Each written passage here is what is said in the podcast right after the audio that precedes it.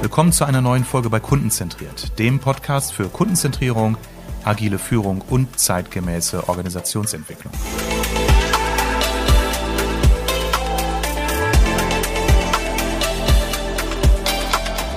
Liebe Dagmar, ist Agilität in einer hierarchisch geführten Organisation überhaupt möglich? Ja, Armin, grundsätzlich schon. Ähm, ich glaube, es kommt immer darauf an, ja, wie hierarchisch diese Organisation ist und wie in welchen Teilen man Agilität einführen will oder wie man Agilität leben mag. Und genau da möchte ich mit dir heute mal hinschauen. Ich freue mich sehr, dass du heute bei mir im Interview bist. Dagmar, bevor wir inhaltlich einsteigen und ein ganz, ganz spannendes Thema nämlich diskutieren, wie man Agilität wirklich in der Praxis umsetzt und welche Fehler man vermeiden sollte, nutzt doch die Gelegenheit, dass du dich selbst gerne mal nochmal mit zwei, drei Sätzen vorstellst.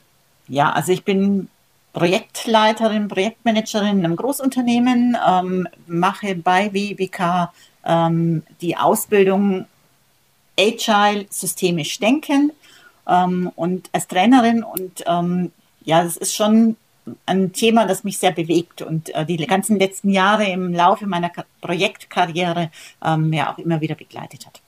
Ja, wie sehr dich das bewegt, das habe ich ja die letzten Module erleben dürfen. Ich war ja Teilnehmer in dieser Ausbildung bei dir und bei dem Yannick Flair, der ja äh, bei mir auch mhm. kürzlich im Podcast war, mit dem ich ja eher über das Theoretische ähm, des agilen Denkens und Handels gesprochen habe. Heute möchte ich mit dir eher so einen Praxisaustausch, Erfahrungsaustausch führen. Ähm, ich habe von dir eine Menge gelernt und dein Wissen ist ja nicht nur aus Lehrbüchern, was du uns vermittelt hast, sondern auch aus deiner eigenen Erfahrung.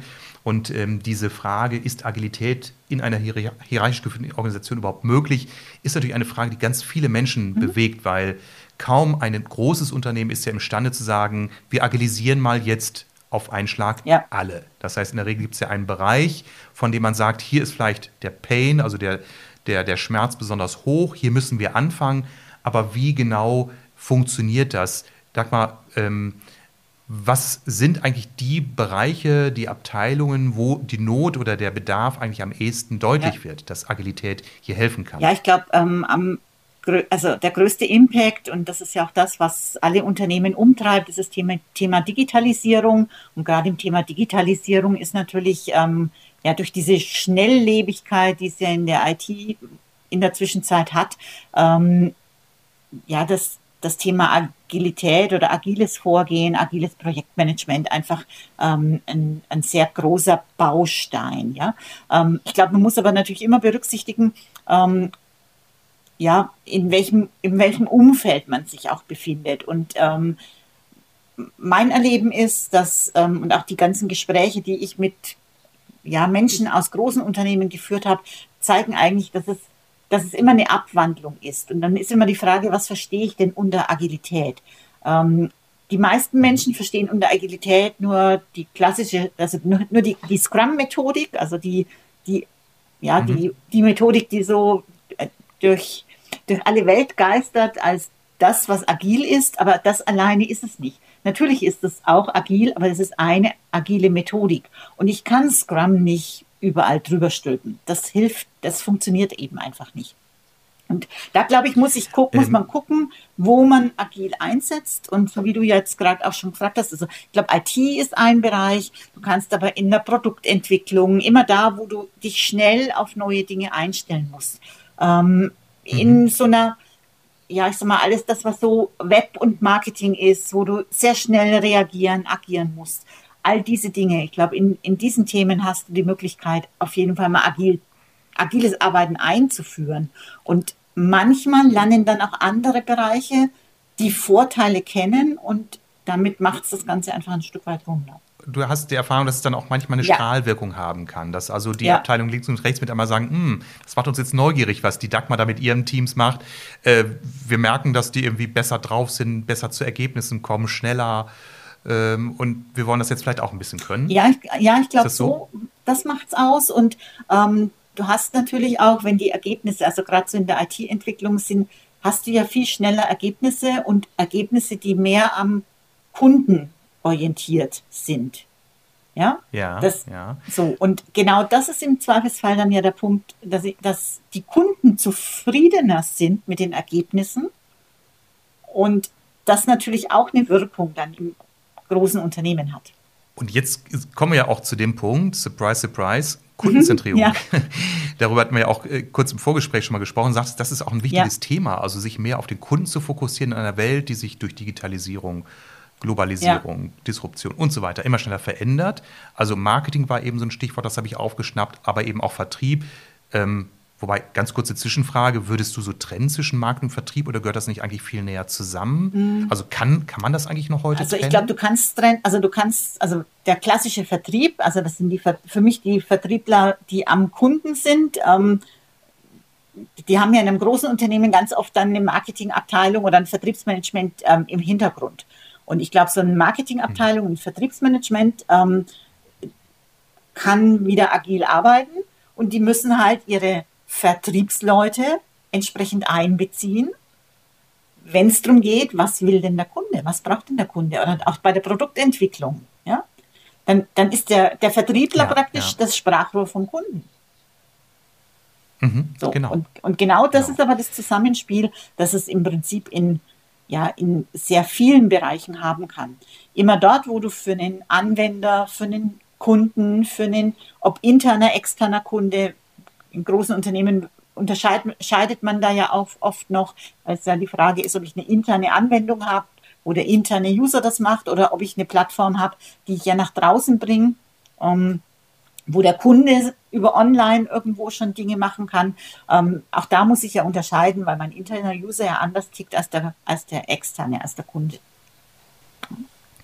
Ohne Frage. Ähm, jetzt hattest du äh, eben gesagt, ähm, es gibt ja auch manchmal Abteilungen, die bekommen dann so mit, dass jetzt mhm. hier ein Bereich mit einmal sehr erfolgreich oder besser oder anders arbeitet und die mhm. sind dann neugierig. Aber in der Organisation, in der du arbeitest oder für die du auch äh, äh schon gearbeitet hast oder trainierst, äh, gibt es ja immer diesen Begriff Silo. Ja, ja also dieses, ja. dieses Wort, wo alle so ein bisschen Angst vorhaben, Silo-Denken, ja. sprich, äh, wie weit funktioniert dann wirklich kollaboratives oder interdisziplinäres Arbeiten? Also ich glaube, wirklich und wo sind da die großen Also ich glaube, ähm, also so ein Silo-Denken hast du in jedem großen Unternehmen, ähm, weil das halt auch natürlich historisch, vieles historisch gewachsen ist. Und ich was ich aber schon glaube, ist, wenn du agil einführst, dann ist es immer eine Transformation. Also es ist immer ein Change, eine große Transformation.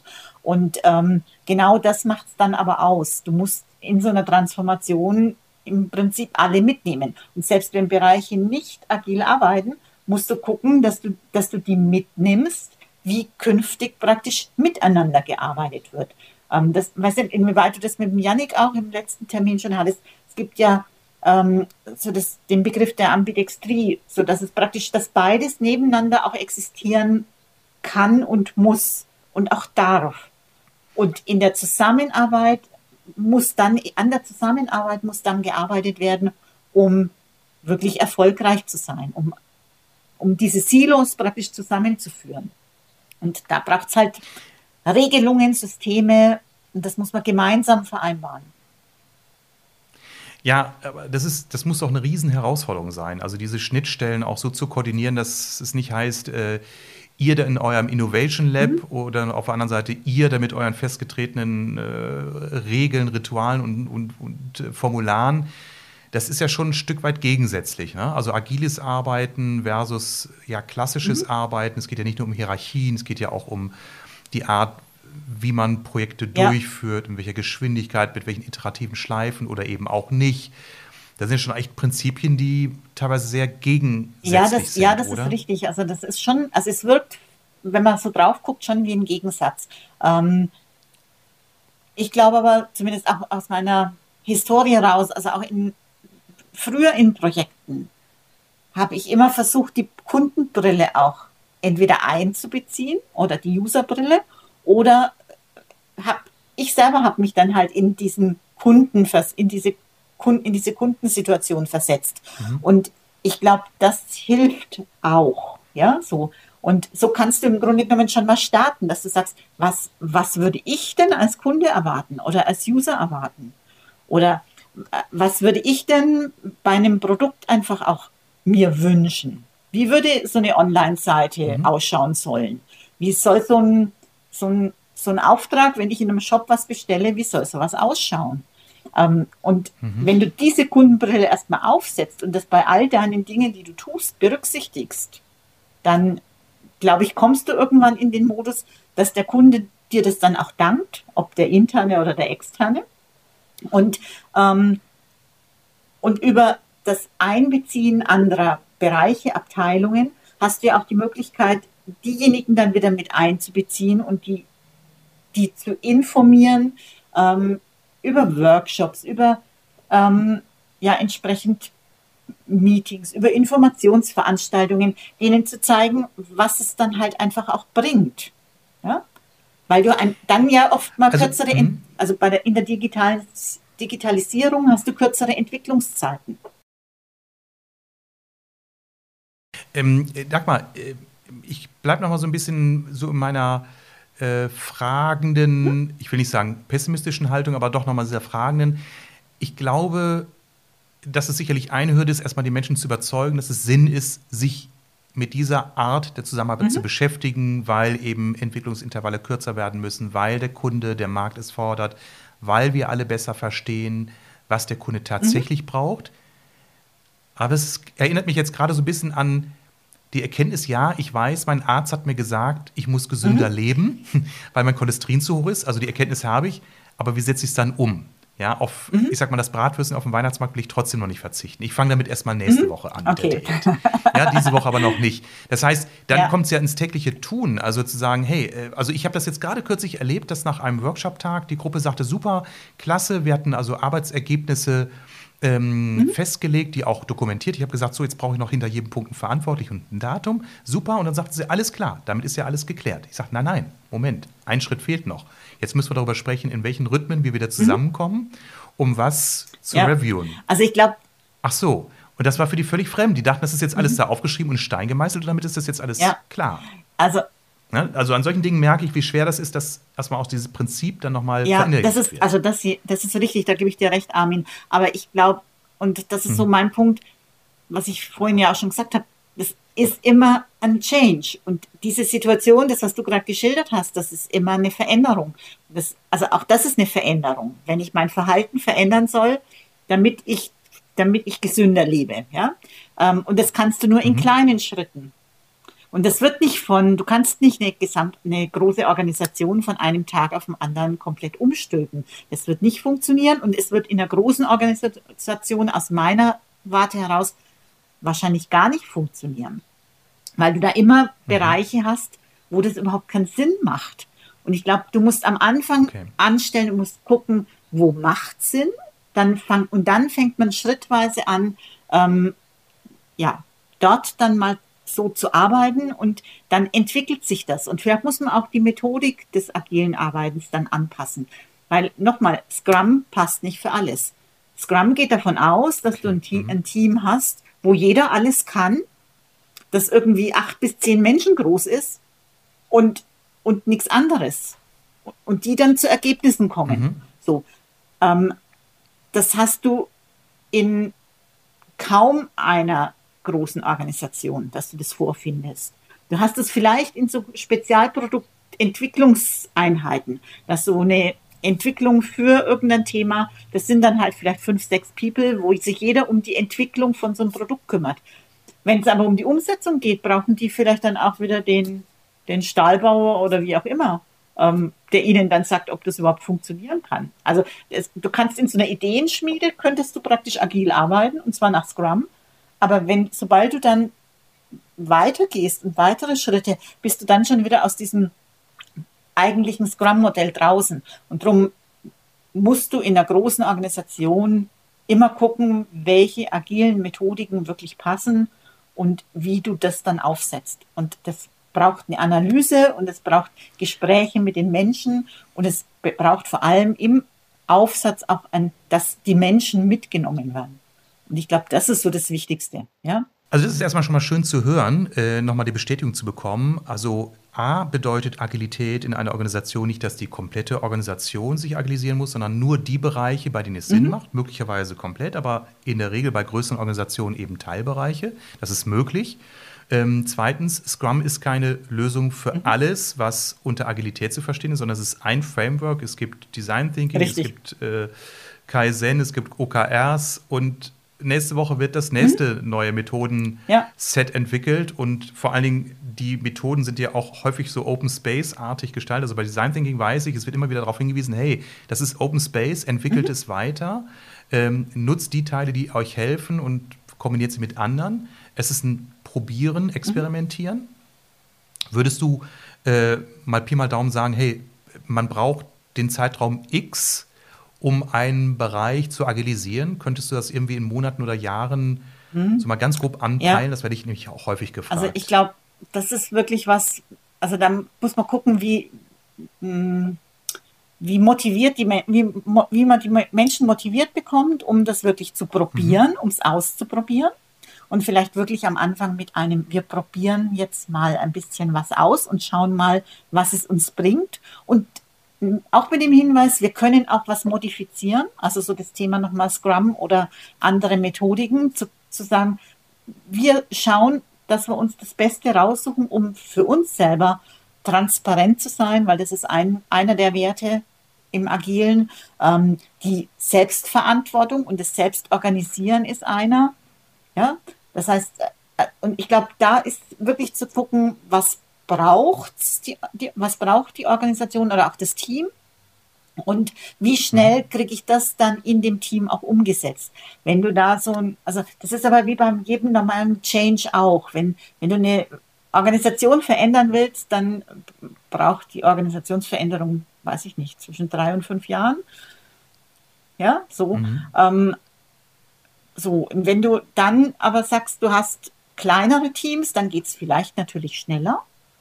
Gerade wenn so ein, so ein Entwicklungsteam dann feststellt, ah ja, wenn wir das alles, was wir so an Gedanken haben, einfach irgendwo an so eine Pinnwand hängen, ähm, dann, dann ist es plakativer und dann, dann hat man in den nächsten Denkanstö Denkschritten, die man macht, ja auch das wieder plakativ vor sich und sagt, ups, da war da hat schon mal der Kollege vor zwei Tagen eigentlich eine Idee gehabt, die vielleicht so ein bisschen anders ist, aber vielleicht können wir die merchen, weil vielleicht ist ja dann gerade das, was da rauskommt, das Richtige. Also ich höre so raus, ähm, es braucht seine ja. Zeit, wie in einem Change-Projekt, ja. bin ich ganz bei dir.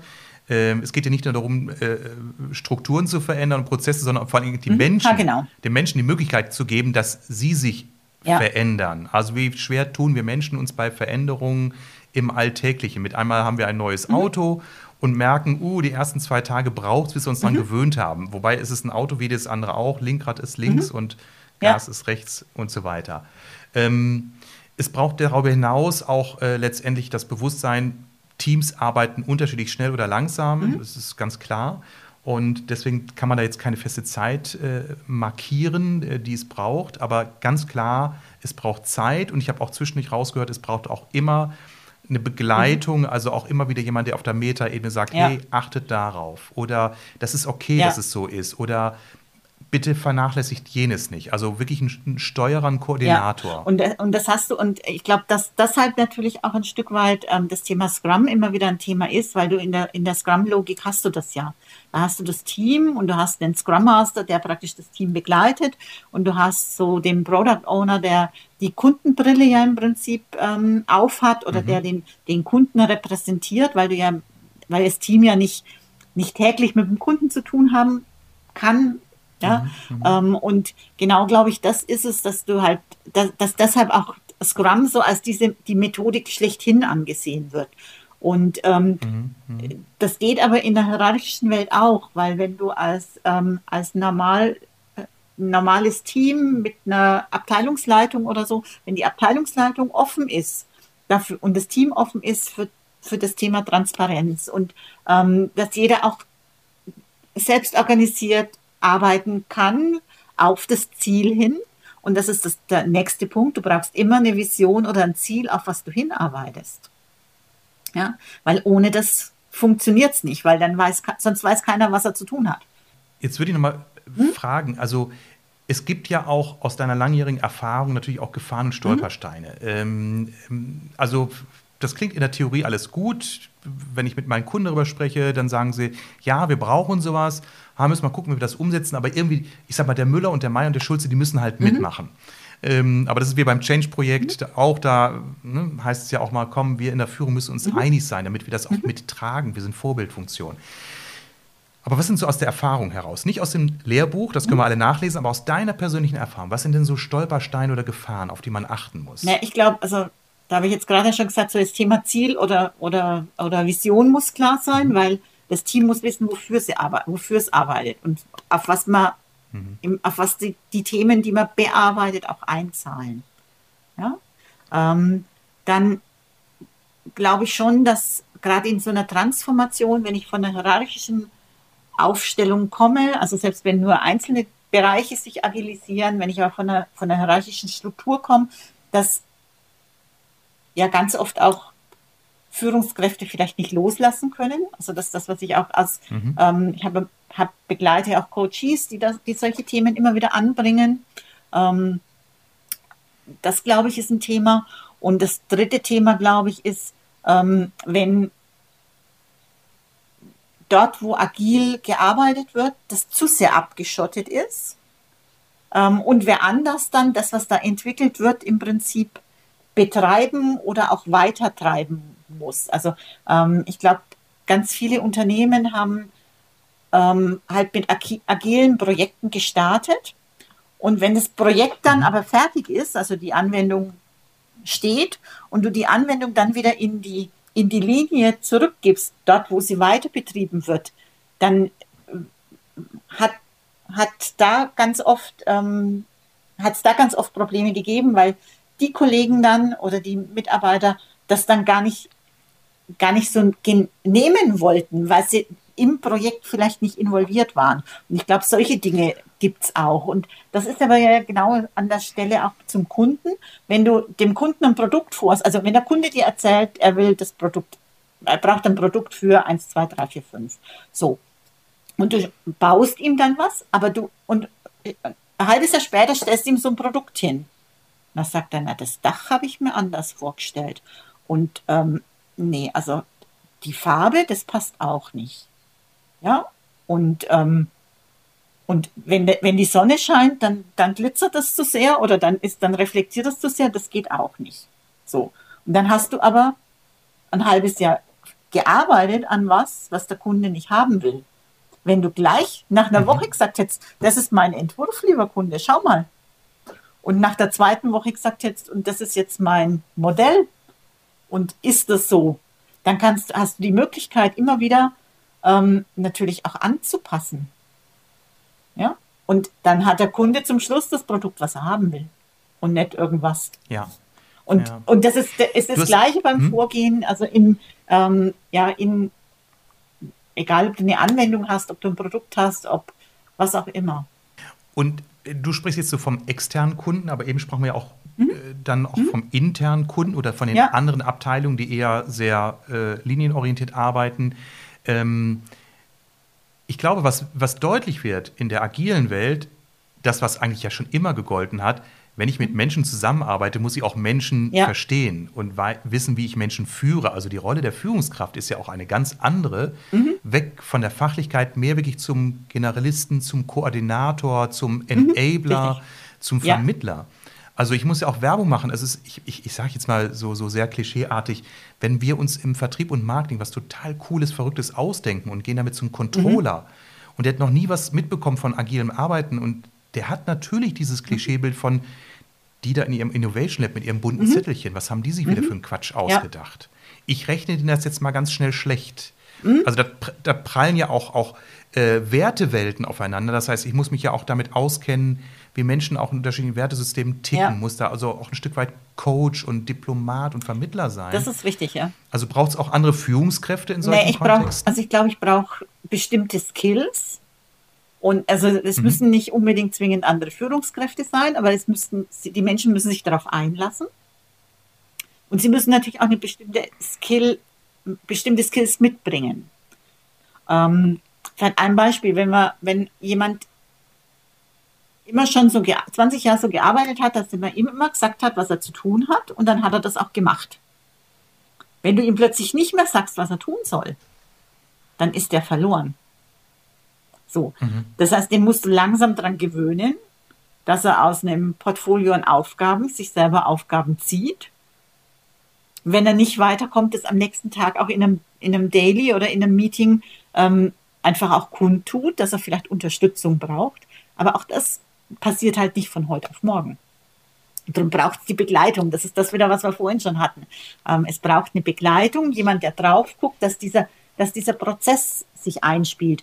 Und da eignen sich natürlich solche äh, Methodiken wie, wie Scrum oder wie ähm, ein Kanban-Board oder so ähm, oder eine Design Thinking Methode oder so. Was eignet sich dann natürlich, um da einen Prozess draus zu machen. Ich habe ich hab einen, einen sehr geschätzten Kunden, einen, einen Mittelständler, Geschäftsführer sagt zu ihm immer, Herr Hering, Sie sind immer so psychologisch. Mhm. und ähm, zugleich bucht er mich ja, ja, regelmäßig für Führungskräfteentwicklung, für Coachings und äh, Vertriebsthemen, äh, weil er ja mit einmal merkt, okay, offensichtlich braucht es mhm. ja diese Spur auch Menschenkenntnis, Empathie, ja. das richtige Anfassen. Und ähm, das kommt so in seinem, in seiner klassischen Welt eben so mhm. nicht vor. Ähm, Dagmar, wenn du mal jetzt so zurückschaust, letzte mhm. Frage, so mit kurzem Blick auf die Zeit.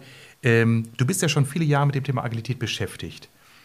Welchen einen Fehler würdest du heute nicht mehr machen, wenn du an deine Anfänge der agilen Arbeit zurückdenkst? Was würdest du heute anders machen, wenn du die Uhr nochmal zurückstellen könntest? Ich glaube, ich würde noch früher mit dem Kunden sprechen. Oder, oder mit dem Anwender, dem User, wie auch immer. Ähm, mhm. Und die noch intensiver einbeziehen. Und ich und fürs Team, glaube ich, ist es wichtig, dass das Team die Ziele und die Vision kennt. Gutes, gutes Statement. Ich denke, alle, die zugehört haben, die sich mit Agilität beschäftigt haben, werden vieles gehört haben, was sie irgendwie schon mal gehört haben. Dagmar, ich fand das super spannend, mit dir nochmal sehr praxisnah mhm. darüber zu sprechen, aus deiner Erfahrung heraus, weil alle Theorie ist nichts wert, wenn ich nicht weiß, wie ich das Ganze in die Umsetzung bringe. Und von daher vielen Dank für die tollen Insights, die du uns gegeben hast. Und wir bleiben ja weiterhin sowieso in Kontakt, sehen uns ja vielleicht sogar in ja. einigen Wochen bei dem nächsten Workshop-Wochenende. Von daher ganz herzlichen Dank an dich und ja, alles Gute. Ich danke dir. Hat Spaß gemacht.